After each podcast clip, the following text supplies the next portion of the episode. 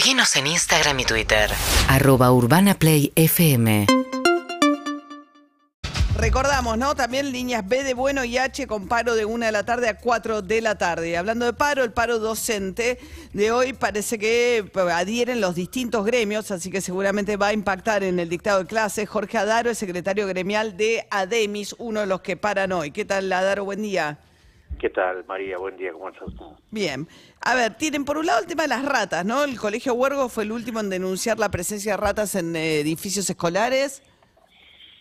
Sí, efectivamente, este es un, un tema que, se viene denunciando eh, la situación en distintas escuelas. El Huergo es el que más ha adquirido visibilidad en los últimos las últimas semanas, pero es una situación que, insisto, eh, abarca o afecta a muchísimas escuelas de la ciudad de Buenos Aires desde hace mucho tiempo este, y es un elemento de, interés y de preocupación para para la comunidad educativa, para la docencia, por supuesto. ¿sí?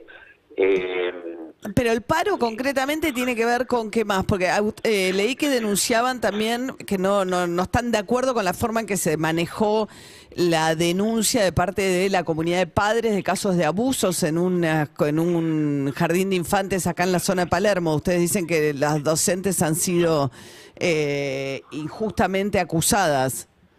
No, a ver, eh, nosotros hoy efectivamente el paro que hacemos lo hacemos en respaldo y en apoyo al nivel inicial, a lo que conocemos como las maestras de jardín de infantes. ¿sí? Hubo una situación en el jardín de Palermo, que es de dominio público, lo que nosotros, primero lo que decimos es, somos, estamos absolutamente alineados en la defensa de los derechos de los niños, las niñas, contra la vulneración de los derechos de, nuestros chicos. Segunda cuestión, investigación. Necesitamos que haya, por supuesto, una investigación sobre la denuncia. Hay una denuncia de abuso, tiene que ser investigada. Esto para nosotros es muy importante. Ahora, lo que nosotros estamos advirtiendo y es lo que ha puesto en máxima atención a las compañeras, ¿sí? es el procedimiento, por ejemplo, que se ha tenido. Estas tres docentes sido separadas ya del cargo, no están en la escuela. El día miércoles la policía hace un allanamiento en, ese establecimiento en horario de clase con los niños. Las docentes que estaban ahí estuvieron incomunicadas en la escuela hasta las siete y media de la tarde sin ningún tipo de asistencia, este es un primer elemento que nosotros esa intervención la consideramos grave. Consideramos grave cómo se ha abordado en muchos medios de comunicación, donde prácticamente ya han sentenciado a estas, a estas docentes. Insistimos, hay una investigación en curso, uno debe esperar ¿sí? los resultados de una Pero no entiendo, eh, o sea, mientras la investigación se hace, ¿no es del todo lógico apartar a las docentes? O sea, en la medida en que haya una sospecha de hay chicos denunciando abusos, lo más lógico es que hasta que eso no se esclarezca, las docentes sean apartadas del cargo. Totalmente, que no, no estamos diciendo que no. Eh, el allanamiento no depende de la escuela ni de la división de escuelas, es una cuestión de cómo lo maneja la justicia y la verdad que los medios tampoco, digo, ir a un paro porque por cómo tratan los medios un caso o cómo trata un juzgado es raro. Bueno, para nosotros no es raro, para nosotros, digamos, a ver, hay un nivel que está siendo este, muy afectado en este sentido. Digo, en provincia de Buenos Aires hay una situación muy parecida, de hecho, eh, pasado mañana o mañana va a haber una movilización de maestras de inicial ¿sí? en La Plata por situaciones de estas características. Entonces, sí, ¿Qué son situaciones de estas características? Usted está insinuando que son falsas denuncias, supongo, porque si no, no se movilizaría. No, no, no, no, de ninguna manera, de ninguna manera. Eh, si usted eh, atiende lo que yo digo, lo primero que decimos es que estamos absolutamente a favor de la investigación pero ¿y cuál es el problema entonces? ¿El allanamiento que hace el, Poder Judicial? Bueno, a ver, entre otras cosas, la posición, claro, el allanamiento que hace la policía con maestras que nada tienen que ver, digamos, con esa situación. Está bien, pero... Pero eso tampoco, está bien, pero eso no tiene la culpa la, ni la ciudad, ni la, o sea, no tiene muchos, digo, ¿para qué va un paro por cómo fue un allanamiento dispuesto? No, no, no es, no es solamente un allanamiento Hay una situación, insisto, con el nivel inicial que es bastante preocupante, donde las maestras se sienten que no tienen, por ejemplo, protocolos de intervención en estos casos, ¿sí?